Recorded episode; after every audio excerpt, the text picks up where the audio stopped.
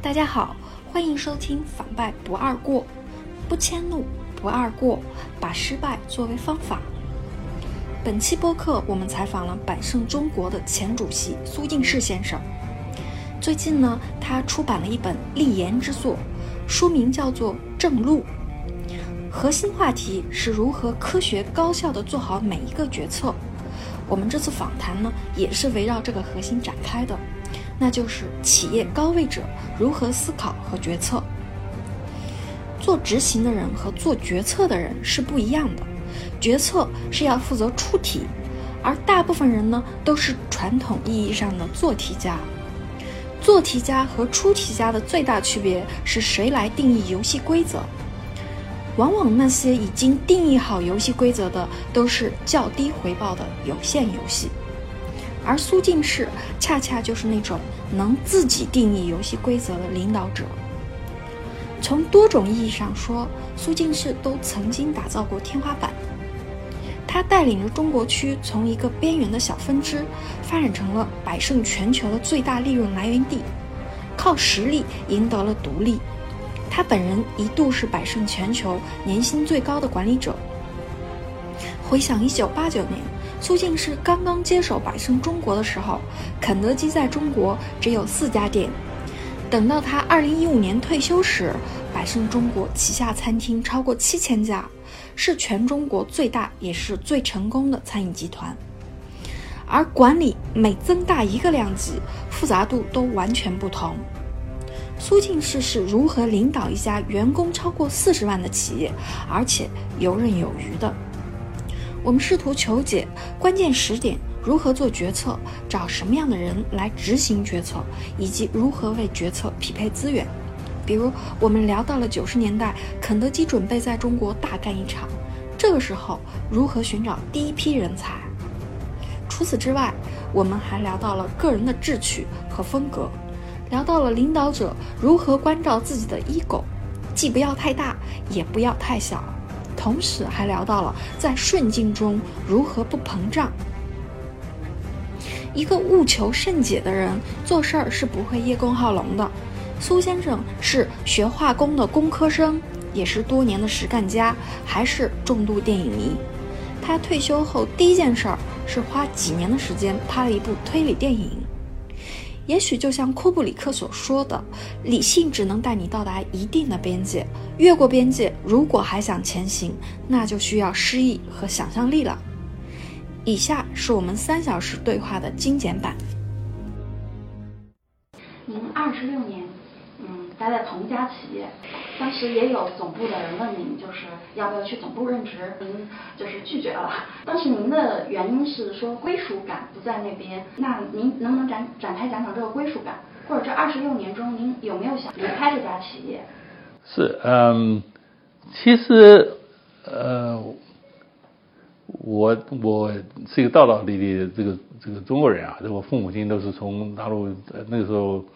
这个去去台湾的，我在那边出生长大。但是我从小就，呃，就觉得我们中国是非常一个呃很好的一个很好的文化，有很多的这个知识，很多的这个这宝藏啊。但是呢，呃，无可讳言的，尤其在那个年代，西方是非常进步先进的。所以我为什么要去美国念书啊？这个呃，在后来也加加入这个跨国公司啊，尤其是美资公司工作，因为。我觉得可以跟他们学习太多东西了，啊，太多东西了。所以，但是呢，我始终觉得，呃，我也在国外做过事情啊，我在欧洲也做过事情。我后来也参加了这个这个呃跨国公司这个地区的总部啊，也在亚洲，我在日本住过，在香港住过。那，但是我向来就始终对我来讲，能够有机会在美国、在欧洲啊去学习啊去做，都是非常宝贵的经验。但是。呃，这个到底不是我们中国人国家。那么我去那边做呢，相对来讲我没有太大的优势，也没有什么觉得自己什么了不起。我不可能比德国人更了解德国人，比美国人了解美国消费者，啊，这不现实的。啊，我也不会狂妄说啊我我可以呃怎么样。呃，但是一旦回到亚洲，尤其等到中国这个市场开始开放了，那我就觉得说，这才是全世界将来最大的一个舞台，啊。九二年我还记得小平南巡这个这个讲话以后啊，我们这个中央就说，全我们所有将来我们就所有人都要换个脑袋啊，开始要真正的做改革开放。我当时就觉得说，这个机会来了啊，这个机会来了，这中国将来这个会不得了的市场。所以我从那时候就已经锁定了说，那我就在这里好好干吧。所以呃，虽然我那时候已经管到一个这个区了啊，就这个这个亚太这些东西。但我觉得到后来，所有说，那你要不要？我们在国外都会嘛，这个你的什么叫 career planning，对，这个生涯规划，那大家都觉得你这公司是蛮好的一个人才，对不对？那我们公司都有个标准制度嘛，你就问说你还想做什么啊？总觉得说你要不要到总部来做一做啊？甚至有机会将来做到总部的 CEO 啊？那我们也不歧视这个外国人，也不歧视这个少数民族啊，啊等等等等啊，事实上给你们你们有机会也可以来，但我很早就说我去干嘛？我我我喜欢直接带着团队，直接从打造品牌。你要我真到 global CEO，那都是各个市场的这个总经理做的事情，是不是？我变成那边就是呃，全倒是去呃呃鼓励啊，发点奖啊，什么这个做那个考核啊，嗯，我倒觉得没有太大意思啊，没太大意思。尤其像我们这种行业是跟消费者息息相关的，你必须要非常接地气。必须要真正的去啊，那么在很多小国家你没有条件，你只能拿大国家的东西去做。在中国这么市场，那所有人肯定都是要使出浑身解数，你所有的投资都是可以得到很大的回报。所以在这里去发展这些能力，那我们这个要要要建自己的这个供应链，这个投资都是可以呃怎么讲呃是值得的。所以我们这样的好机会，我当然来了，我就赖着不走了。我就说，那那你们你们去搞你们的啊。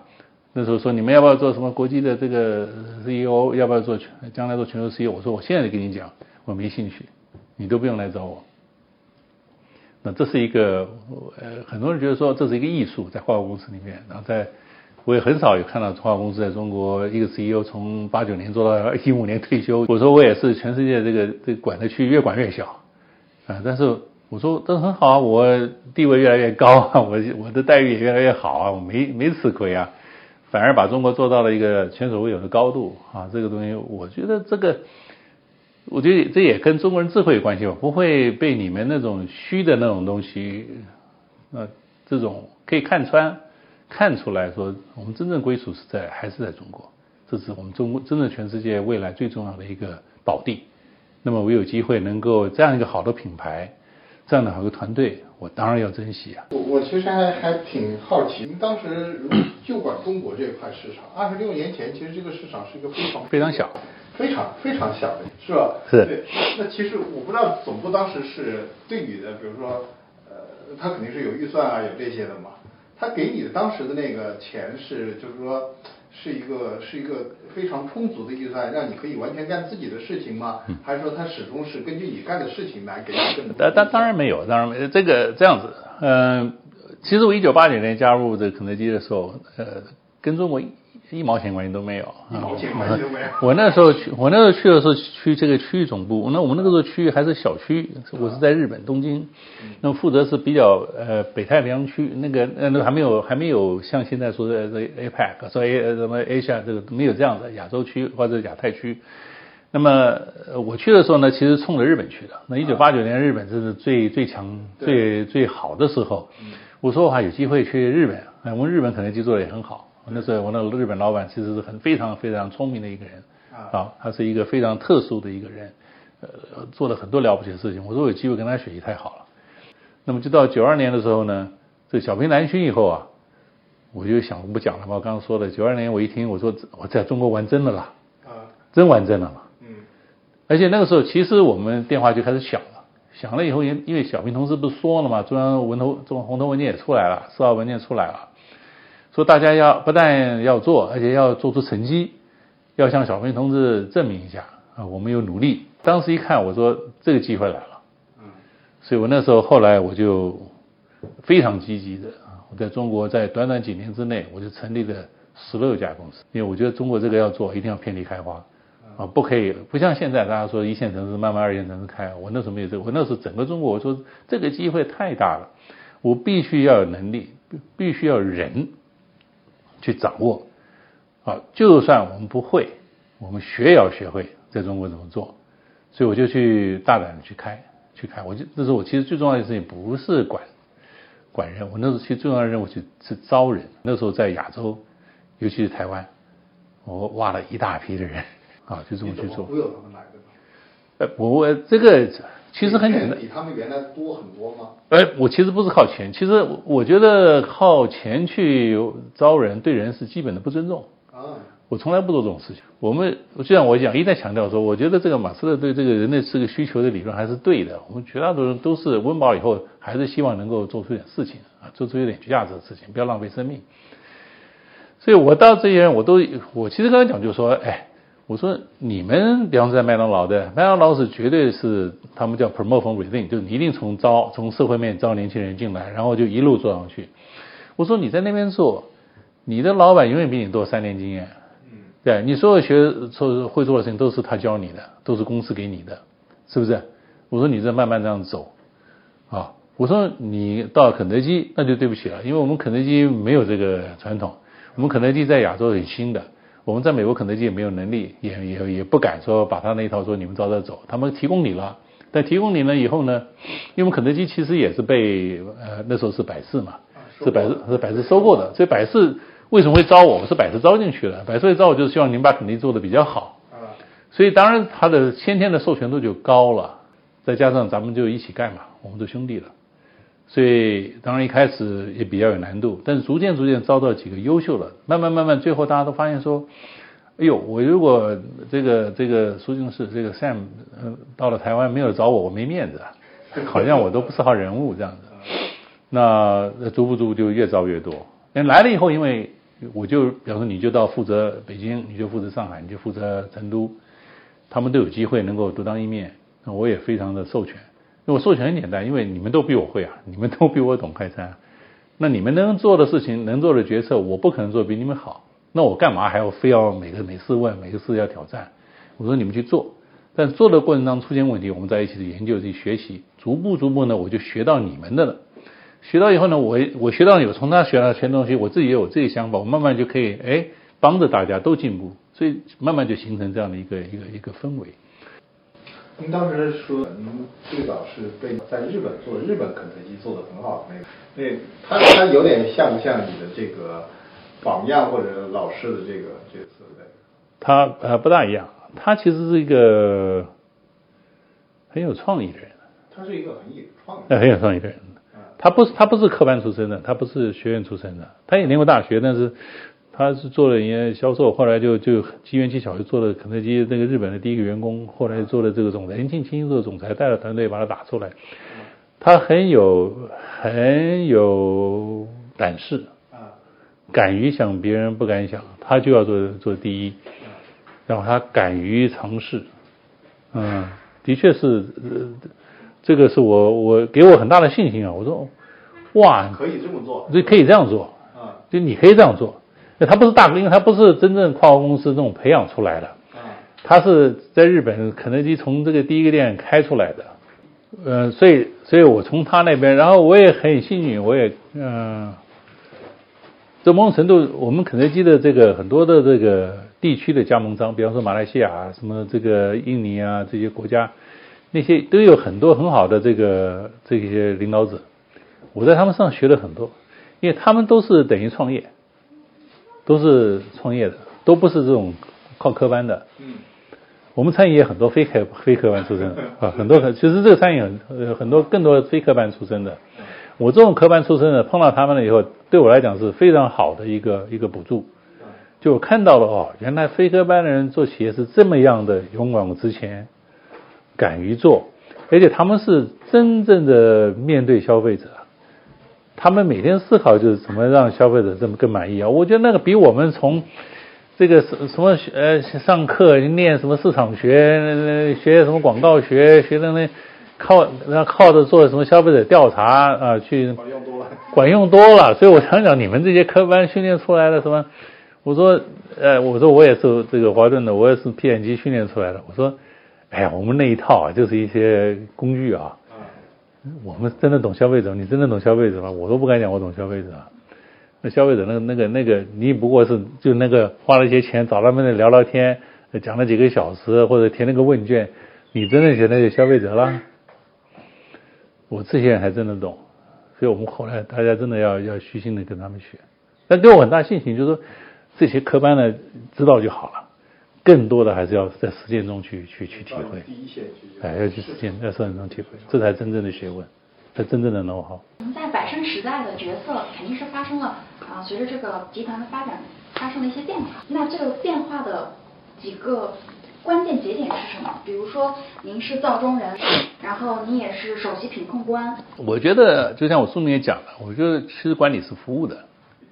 真的是为服务的，因为你一个人能力是有限嘛，你真的要要要做出成绩，肯定是员工，尤其是第一线员工，因为消费者其实根本谁管你是谁啊？我管的是我在店里面这个态度好不好，我看到的广告好不好？比方说呃这个这个各种各样的对不对？或者说我们的供应商，对你们的管供应的人好不好？是不是？你要开店人，你跟这个房东谈的好不好？啊，你的策略好不好？这其实我们所有的组织要成功，一定是最好每一个团队的成员都清清楚楚知道自己怎么做成功，然后有非常大的热情去做。那所以我一直认为说，那你做管理是最重要的关键就是创造这样的条件，给他们呃，你要人给人，要钱给钱，啊，要权利给权利，就我让你能够最快、最高质量的完成。啊，当然你不会，我教你，你做不好我要管你啊，甚至要要给你 discipline，就是要要给你一个负面的一个一个反馈，是不是？要有要有罚啊，这些制度都要有，那肯定的。但是它的基本原则还是要 让每个人越来越强，越来越好。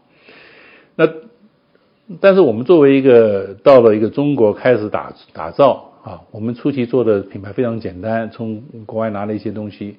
那我们当然也是一开始先从国外想办法学习拿现成的这个 know how，但越到后面越需要打造自己的 know how。在这过程当中，其实作为一个团队领导者，就不断的要改变，就要改变。那么到后来我也发现说，你越不懂得，越要自己带头去做啊。我们很多公司都有一两个长处，比方说呃我的餐饮呃营运特别好。那或者我的市场呃 marketing 做的特别好啊，行销做的特别好，很多公司也认为说我们就是一个是市场行销公司，我们的一个餐饮管理公司。但是真正要成就一个大的企业，你其实每个环节都要好啊。比方说，像肯德基现在一年可以开到，我之前看到年报出来了，一年就开了一千八百家店，有一千八百个的开店决策每年要做。那不可能是你说哪个人负责管一千八百个这个决策，所以我们是每个团队他自己他负责几十个，那他都能做得很好，这是属于他的能力范围之内。你怎么样让大家都能够掌握到这个这个这个窍门啊，都能做好，这是一个很大的一个工程。所以从一开始开始要研究琢磨，然后不断的改进，不断的去教，不断的培训啊，不断的验验验这个验收啊，不断的检查。你培养大的信心以后，你会越来越快，越来越快。那个投资人也非常放心让你投，就进入一个很好的循环。所以这里面其实有太多的要打造，所以我们每个部门其实我都后来都去参与了，都带着他们重新把它打造。所以每个部门现在百盛基本上没有什么短板，啊，都能够很好的去做。然后部门部门之间沟通如何沟通，这个方式也做得很好打造。所以。这些都是在过程当中一步步做的，那么都是每年可能做几做一两个，每年做一两个。等到这工程全部做完以后呢，就相对比较轻松了，相轻松就各部门可以发挥了，那我就完全可以授权。其实我工作相对就越来越轻松。我后来变成是我说一个叫品控啊，就你们做决策我听听看有没有什么问题。第二个就是呃做这个老法师的角色，就是有这个老大难的问题再来找我啊，所有的事情你们自己都决定了，嗯，然后在后面就可以退休了。您退休之后，呃，对自我的定位和角色是什么？然后这个过程中有没有发生？现在也六七年了，有没有发生什么变化？没有，其实我也在书中也强调，就是这个人生扮演的角色是多重的啊，不光是只有在事业。当然，绝大多数人事业还是最重要的啊，都花很多时间，甚至为了事业牺牲掉所有其他的这个这个可能性，我觉得这是很可惜的。我从来不赞成什么九九六啊，什么这种的拼啊，什么狼性啊，什么这种这种这种，我是非常觉得王道的。我就觉得说王道是可以成功的，何必要那么那么辛苦啊？为什么要这样泯灭自己的人性啊？何苦呢？真的不需要啊！你如果聪明的做事情，是非常有效率的啊，能够很快的。你看谷爱凌现在就证明了，他这一个人多多优秀的一个人，时间管理多好，可以在各个方面都可以成功啊！我觉得。的确是有机会的，就是要聪明一点，学会这样去做。那么我因为呃这个有机会做到肯德基做了以后呢，想想看在职场上也没有什么比肯德基更好的机会了啊。那么就继续做吧。那做到后来，很多人说：“哎，苏总你不会退了，因为你那个生活对啊，最重要就是这件事情。”我说：“你也太小看我了，我我我我觉得我应该不止这些东西啊。”那我其实也本来想退的，早点退，但后来因为。我们有机会独立拆分，我们有要有接班人很好的，呃，一直没有到很理想状况，所以我就耽误了一下。嗯，一到后来我觉得差不多了，哎，我从二零一五年我说我一定要退了，我说，呃，我还去做点别的事儿。那我给自己设计就是，我还是希望能够提供自己一些所学，看有机会能够帮到一些人。另外就是要把自己给做好，这我的我还要。希望自己能够快快乐乐、健康的活啊，所以我对身体要重视，兴趣要培养，要学到一些东西。所以还是几个维度吧，呃，不同去做。那么，所以一方面我也拍了电影。你有没有考虑过，比如说去，因为比如说在硅谷，在美国，其实有这种蛮多所谓的这个叫做呃 CEO 教练的这个角色？呃，因为 CEO 教练其实他首先你本身你自己得当过 CEO，得做过那个决策。然后呢，做完决策以后呢，你其实，而且你还得是那个董事会信任的那个人，因为你要成为这个 CEO 的教练，董事会也 认为你是值得当教练的那个人。对，就是在国内，我们因为我们还蛮关注教练这个事情的，但我觉得国内的教练其实发展不起来，很大原因是因为国内的这些所谓的教练很多都是 HR 背景的，就是他没办法向上去教练这个 CEO，而且他的说服力是不够的，放到董事会里面说服力是不够。当个 CEO 的确不容易啊！我们很多人做 CEO，要不然从部门主管升上来啊，大公司里面这样按部就班爬上去，那么也有可能是自己创业啊。呃，如果那嗯，第一种情况之下呢，他往往他并不全面啊。那么到做 CEO 以后呢，往往就是因为他说我是，比方说我是 marketing 上来的，我财务上来的，是这一块我很熟练，嗯啊。上来以后呢，觉得说那我就负责董事会嘛，等等等等等等，你们几个部门还是很器重你们，你们继续做。他失去了整体的一个，尤其那部门跟部门之间如果合作不好，你怎么办？你怎么去处理？他未必有这个经验，有这个能力，往往就形成了很多在这种跨国公司到后来形成的山头，形成了这个呃这个 office politics 政治，就是说。到底哪个对？那 CEO 讲话跟下面也不见得一样，这个总体这个不行啊。然后对未来也不见得好，处理问、解决问题全面能力也不够，往往靠几个口号啊，靠几个大方向，大家冲啊，这个这个有点可惜，决策也不够及时。那么从自己创业的人也也有时候呃也缺乏经验啊，这个小团队可以带，大了以后这个难了，难了以后这个大的这个章法也不会。所以，如果有人能够教，我觉得应该是比较好。但这也不容易，就是了，也不容易。这个我自己也曾经试过，啊，这个就发现说也没那么容易。他们当然也想做，但是我又不是真正天天坐在旁边。你真的要做的话，天天坐在旁边啊，那么你开会我帮你看，然后教你这个会怎么开，这话怎么讲，怎么处理，这件事情怎么处理。那这个精力也太大了。啊，变成我在做 CEO，他们他来跟我学，我说算了算了算了算了算了，这这个这个，所以到后来说，他们能学到一些，我觉得也不错了，就做吧，嗯呃，但是我现在还是有家公司，呃，我参与的比较多，呃，而且这个这个 CEO 也是理念比较近的，啊，那么所以我还是有一定的这个这个 mentoring 角色啊，这样辅导一下，还是蛮有意思，做的也还好。但是在顺境中有可能不膨胀吗？就看你了，就看个人了。你就是你要练成了这个习惯，你就不膨胀了。你要一直不停的学会给自己浇冷水啊。那这个习惯怎么练的？我我总觉得，我我书里也讲说，在我看很多人很多人都觉得说这怎么练？我说在我看都是我常讲这乌龟过门槛，就你你你你你就定了就定了。我顺便也讲说，这个在英文里面叫 commitment，你给自己要下个 commitment，我 commit，啊，从今天开始，是不是我就怎么样？嗯，我顺便举个例子，你就下个决心嘛，我这辈子不不再为钱工作了。你自己给自己讲清楚了，你以后再有人跟我谈价钱，谈什么东西，对不起，对我这个我就不行了，好吧，我我不会为这个东西做做决定，你定了就定了。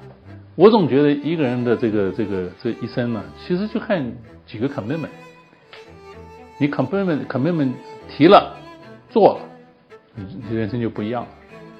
你娶老婆其实也 commitment，对吧？你定了一个不就定了嘛？你说我这一辈子我就是要把这个家庭建立好，我们两个要努力，对你就是 commitment，对你定了那，你可能定之前你在外面无所谓，但你一旦定了，对你孩子出生你定 commitment，我要做个好父亲，对我要做个好母亲，其实你人生就变了，你的做法就不，你的角色就变了。其实都一样，在我看都一样。你一旦定了这一条，说我从今天开始，OK，我就是要听那个不好听的话。你去见就就是做嘛，就是一步步做嘛。那你讲完了，明天开始还是我不爱听不爱，那那那都是假的嘛。很多人肯定都是假的，那我也没办法，我再怎么教也没办法，我只能跟你说要改，这个一定要改。